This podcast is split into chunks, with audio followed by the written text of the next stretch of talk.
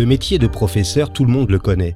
Notre propre parcours d'enfant, puis celui de nos enfants sont jalonnés de profs, tels des repères dans le temps, mais aussi des repères dans l'accès aux multiples savoirs dont ils sont les garants. Le professeur exerce un métier qu'il a choisi, il l'exerce avec rigueur et compétence, mais avant de se fondre dans l'entité enseignement, les profs sont des femmes et des hommes, des femmes et des hommes formidables, des bâtisseurs aux multiples facettes. Je suis Christophe Salomé, professeur des écoles depuis une trentaine d'années, et depuis 15 ans, je me promène d'école en école en tant que maître remplaçant. Je découvre régulièrement des personnes qui ont des choses à raconter, des personnes qui font, des personnes qui ne sont pas juste des enseignants, des profs, etc. Dans ce podcast, je leur donne la parole. Qu'est-ce qui leur a donné le désir d'enseigner? Quelles sont leurs valeurs, leurs passions, leurs attentes? Qu'ont-ils envie de partager? Etc. Nicolas Poussard est né à Amiens. C'est également à Amiens qu'il a fait ses études, et aujourd'hui, du haut de ses 24 ans, Nicolas est professeur de lettres près d'Abbeville, dans le collège de Nouvion en Ponthieu. Lorsqu'il avait six ans, Nicolas s'évadait dans des mondes qu'il créait de mille pièces à l'aide de ses jouets. Plus tard, il a développé un goût prononcé pour la lecture, faisant déjà naître en lui ce désir de faire rêver les autres. C'est dès l'école primaire que Nicolas s'est destiné au métier d'enseignant. Il adorait l'école et jouait souvent à imiter ses professeurs avec cette envie impérieuse de vouloir transmettre aussi bien des connaissances que des histoires et des émotions. Son parcours ne fait que commencer, mais il est heureux d'avoir déjà pu vivre plusieurs expériences depuis qu'il enseigne, et il en profite pour rassembler de nouveaux bagages lui permettant de s'adapter et de faire évoluer sa pratique professionnelle. Son côté etc. c'est l'écriture. Nicolas est l'auteur d'une saga fantastique intitulée Tim Puckett et qui comportera quatre tomes. Vous voyagerez dans un univers fantastique à la fois étrange et drôle, un véritable tourbillon de révélations sur la création du monde, la vie, les émotions. Précipitez-vous sur le premier tome qui s'intitule Le mystère de Dreamfield et qui est disponible depuis le mois d'octobre dans toutes les bonnes librairies ainsi qu'en ligne. Nicolas Poussard, bonjour. Bonjour. Qu'est-ce que vous avez pris ce matin au petit déjeuner? Qu'est-ce que j'ai pris ce matin au petit déjeuner? Bah, Comme tous les matins, moi je suis un, grand enfant. Hein. Je commence toujours ma journée avec euh, du chocolat chaud, euh, du pain euh, avec du chocolat et mon petit verre de jus d'orange.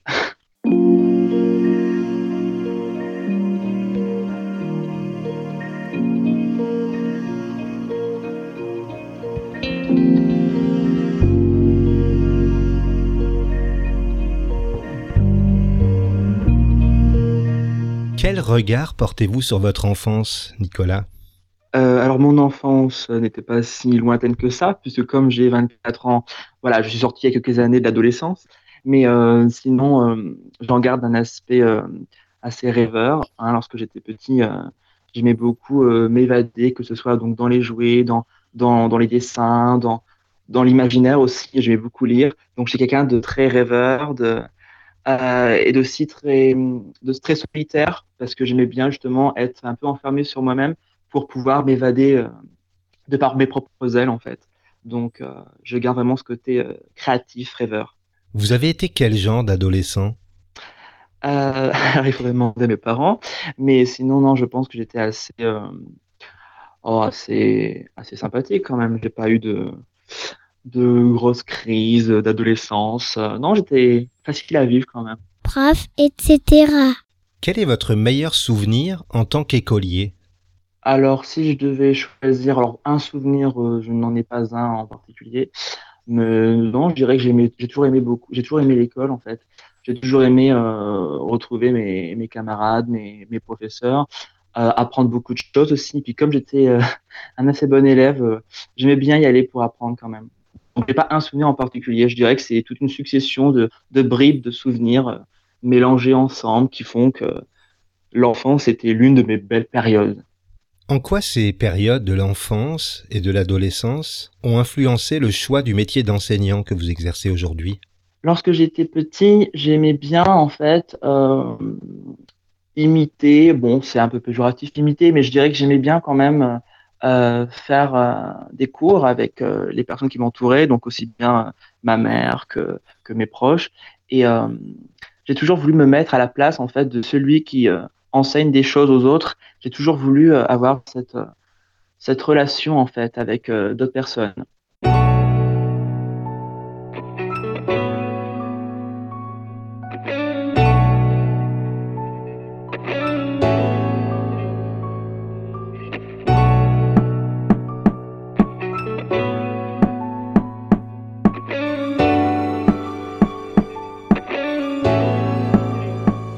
Alors, j'imagine qu'apprendre à lire et à écrire a été pour vous le déclencheur de nouvelles possibilités d'expression. Est-ce que vous avez un souvenir précis de la période où vous avez clairement perçu qu'il fallait que vous écriviez des histoires? Depuis que je suis petit, donc euh, je lis euh, le soir euh, généralement. Donc c'était avec ma mère hein, dans le lit avant d'aller coucher. On lisait toujours des, histoires. Et lorsque j'ai commencé donc à lire des histoires de, Roald Dahl, de Caroling, différents types d'histoires euh, pour m'évader, je me suis dit ah bah tiens j'aimerais bien aussi un jour euh, emmener des, lecteurs à mon tour dans mon propre univers euh, imaginaire. J'attendais un petit peu d'avoir la maturité nécessaire et puis le recul pour pouvoir écrire. Alors quand j'étais au collège, j'écrivais des petites histoires, voilà sans, sans imparfaites évidemment, hein, sans voilà, sans vouloir les, les faire publier par par une maison ou autre chose, mais j'attendais d'avoir la bonne idée et euh, d'avoir aussi eh bien le, la volonté, le courage de le faire.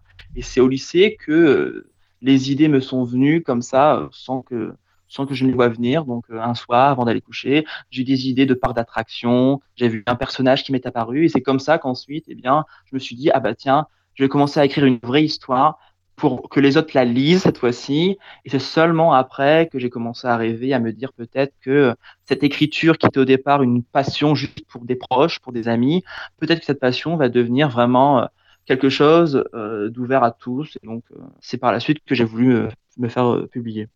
La sortie de votre premier roman est encore récente et je le disais dans votre portrait, trois prochains tomes sont déjà en chantier.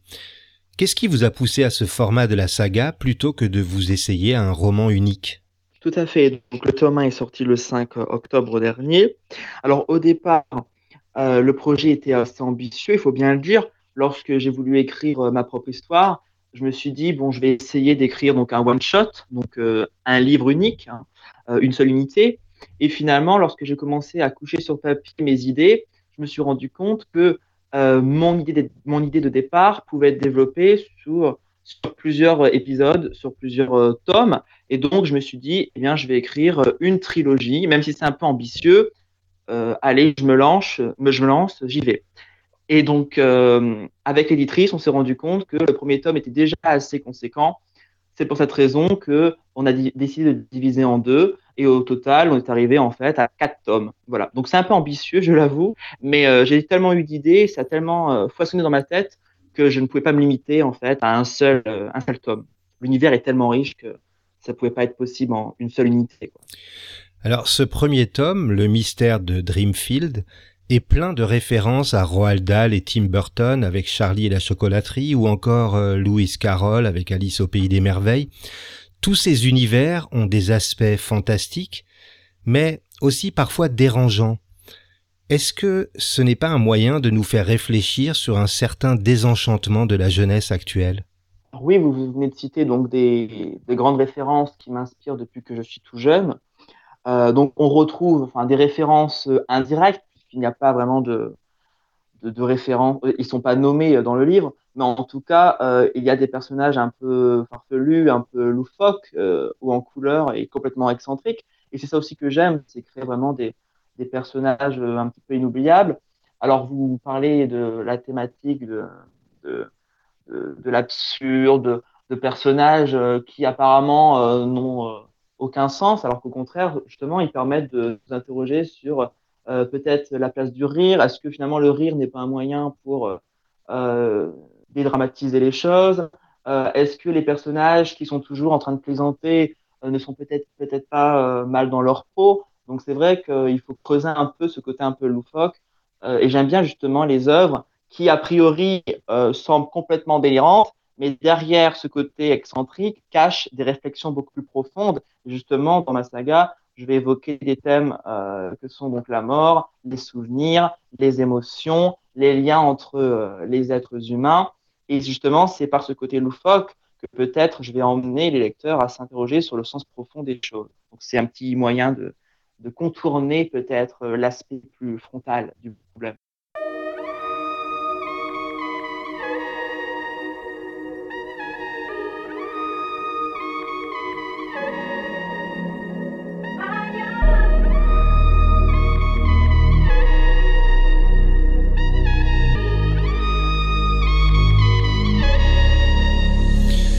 Sans spoiler l'intrigue, on peut tout de même parler un peu du propriétaire de ce parc d'attractions dans lequel se déroule votre histoire.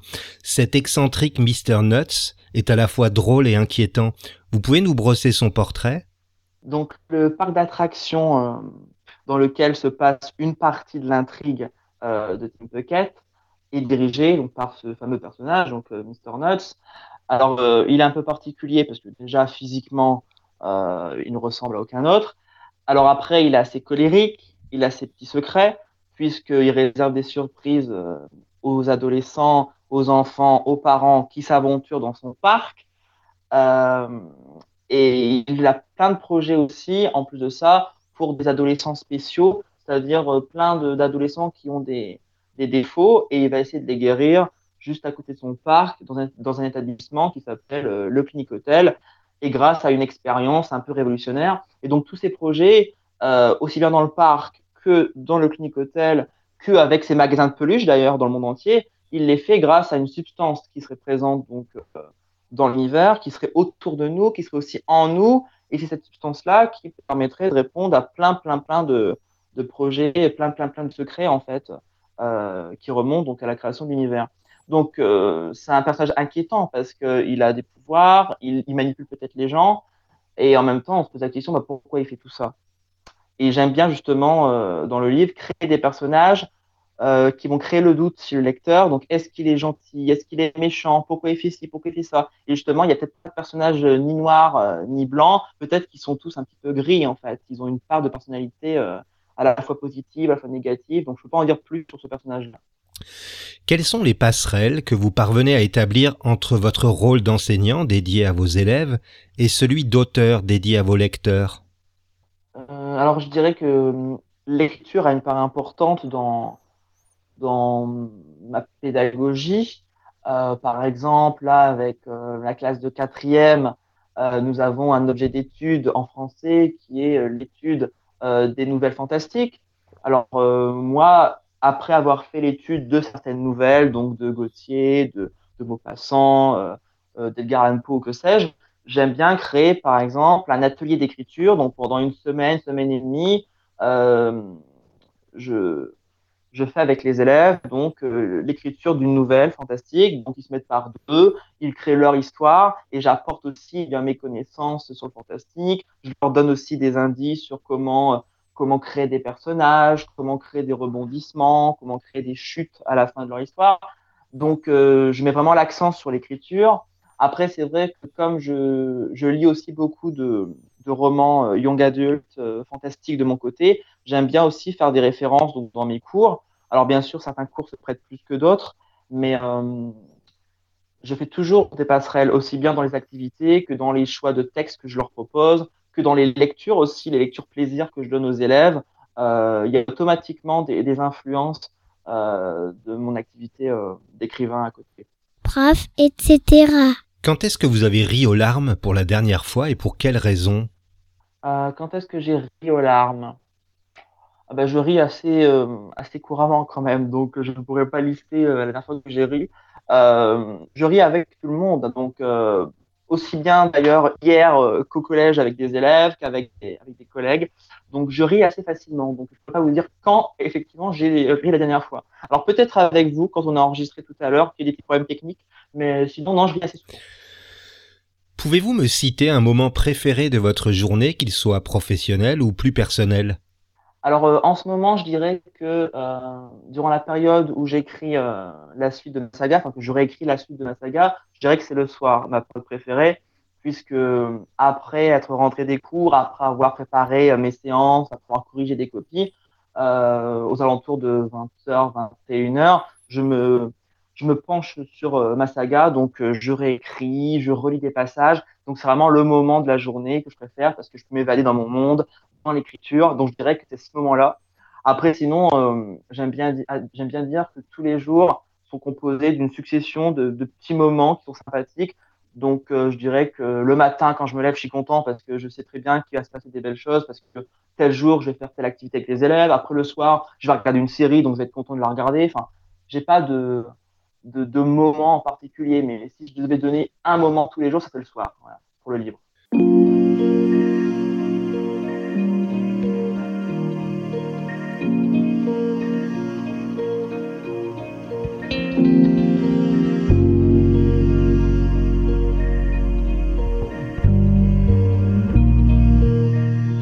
Quelle valeur a aujourd'hui le plus de sens pour vous, Nicolas? Euh, Quelle valeur? Je dirais la, tolérance. C'est une valeur qui est importante de vivre ensemble. Euh, aussi bien la tolérance euh, en rapport donc avec les autres personnalités, hein, que je reviens toujours dans, mon livre où je, brosse le portrait de plusieurs personnages qui sont assez différents, aussi bien sur le plan physique, du plan de, des personnalités aussi, parce que chaque adolescent a des défauts dans mon livre, donc il faut accepter l'autre, accepter les défauts des autres. Avec les élèves aussi, c'est une valeur qu'on leur, euh, qu'on leur fait soulever souvent, aussi bien dans les cours que dans les autres euh, disciplines. Euh, vivre ensemble, mieux vivre ensemble, surtout dans les contextes, dans le contexte actuel que l'on vit depuis plusieurs mois, un an maintenant, accepter de, de, faire des sacrifices ensemble, de se soutenir mutuellement les uns les autres. Donc la tolérance et le vivre ensemble, c'est important pour moi. Quel mot, selon vous, compléterait le mieux le mot écrire? Euh, Un mot. Alors, un mot, ce serait un peu difficile. Euh, le mot écrire. Euh, le partage, puisque lorsque l'on écrit, c'est aussi pour partager ses écrits. Certains vous diront qu'ils écrivent pour eux avant d'écrire pour les autres, c'est sûr.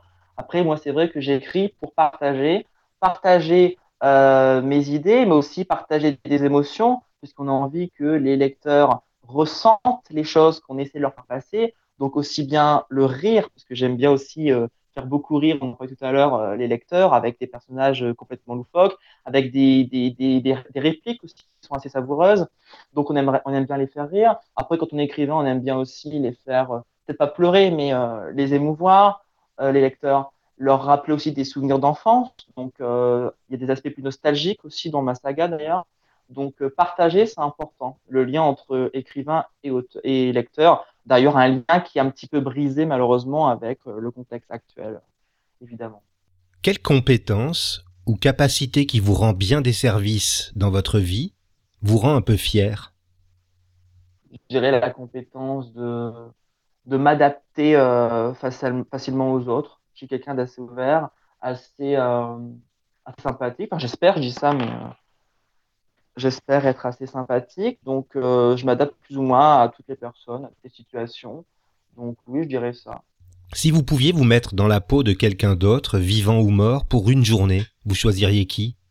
Comme je suis amiénois, je dirais, si je devais choisir une figure euh, littéraire, je dirais, allez, je me mettrais dans la tête de Jules Verne, parce qu'il a tellement d'idées révolutionnaires que ça m'intéresse de voir un petit peu ce qu'il y avait dans son, dans son cerveau. Donc, encore que je puisse me mettre dans sa peau et dans son, son cerveau. Après, c'est vrai que c'est un peu compliqué de choisir une personne en particulier. Mais oui, en littérature, je dirais, euh, je dirais Jules Verne. Après, il y a tellement, tellement d'écrivains de talent que oh, ce serait compliqué. En fait, il faudrait que je choisisse tous les jours. Donc, il faudrait que vous me donniez ce, pouvoir-là tous les jours pour que je puisse choisir euh, d'autres personnes. malheureusement, je ne vais pas pouvoir accéder à cette, euh, à cette requête, mais effectivement, ce serait, ce serait pas mal. comment définissez-vous le succès? Euh, alors le succès, le succès, c'est vrai que c'est un, bien grand mot parce que le succès pour beaucoup de personnes, c'est le succès euh, avec beaucoup de gens qui nous soutiennent. Le succès, il y a, le succès personnel, c'est-à-dire que hum, lorsque j'écris moi par exemple le soir, euh, je suis content d'avoir écrit mon chapitre, d'avoir répondu à mes objectifs du jour, donc je trouve que c'est un succès personnel. Après, il y a le succès, le fait de vendre des livres par exemple, le succès de de faire passer des émotions. Donc, par exemple, quand je rencontre des, des, ados qui ont bien aimé mon livre et qui disent Ah, j'ai bien aimé ce passage-là, j'ai bien aimé ce passage-ci, ah, je, je me suis posé des questions sur tel ou tel personnage, eh bien, je suis content parce que c'est aussi un succès, parce que j'ai réussi à, à faire passer ce que je voulais faire passer. Donc il y a différentes formes de succès. Après, euh, quand on écrit, moi par exemple, c'est pas pour euh, pour euh, plaire à un maximum de personnes. J'espère que certains lecteurs vont aimer ce que j'ai écrit. Après, on peut, peut pas faire non plus à tout le monde, mais je cherche pas non plus à vendre des milliers et des milliers de livres. Donc, non, il faut rester il faut rester humble et le succès, ça doit rester juste de plaire à tel lecteur plus tel lecteur. Prof, etc. On arrive au terme de cet échange et je, vais vous poser une dernière question. Qu'est-ce que vous vous souhaitez pour les deux prochaines années? Donc là, c'est mon vœu égoïste, c'est ça. Il faut que je pense à moi. Euh, je dirais, euh, alors déjà, je me souhaite déjà d'être en bonne santé pendant les deux dernières prochaines années. Après, je me souhaite évidemment que euh, de pouvoir revenir rencontrer les lecteurs, parce que le livre est sorti le mois d'octobre. J'aimerais bien rencontrer des personnes, parce que j'ai eu la chance de rencontrer des, des collégiens donc de mon propre établissement, J'espère pouvoir venir à la rencontre des lecteurs aussi bien chez moi en Picardie que dans le Nord, qu'en France en fait.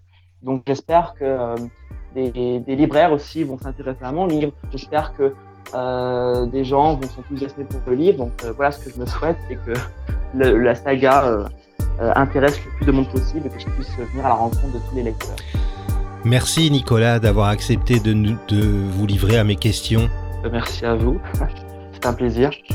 Vous pouvez retrouver les détails sur Team Packet, le premier tome de la saga de Nicolas, en description de cet épisode. Si vous aimez Prof, etc., n'hésitez pas à vous abonner sur votre plateforme de diffusion préférée. Si vous avez envie de m'aider, venez m'offrir des étoiles 5 de préférence sur l'application podcast depuis un iPhone ou un iPad ou sur iTunes depuis un ordinateur. Vous pourrez également y laisser votre commentaire. Et si vous avez envie de partager votre côté etc. avec les auditeurs, écrivez-moi sur Twitter ou sur la page Facebook de Prof etc. À vendredi.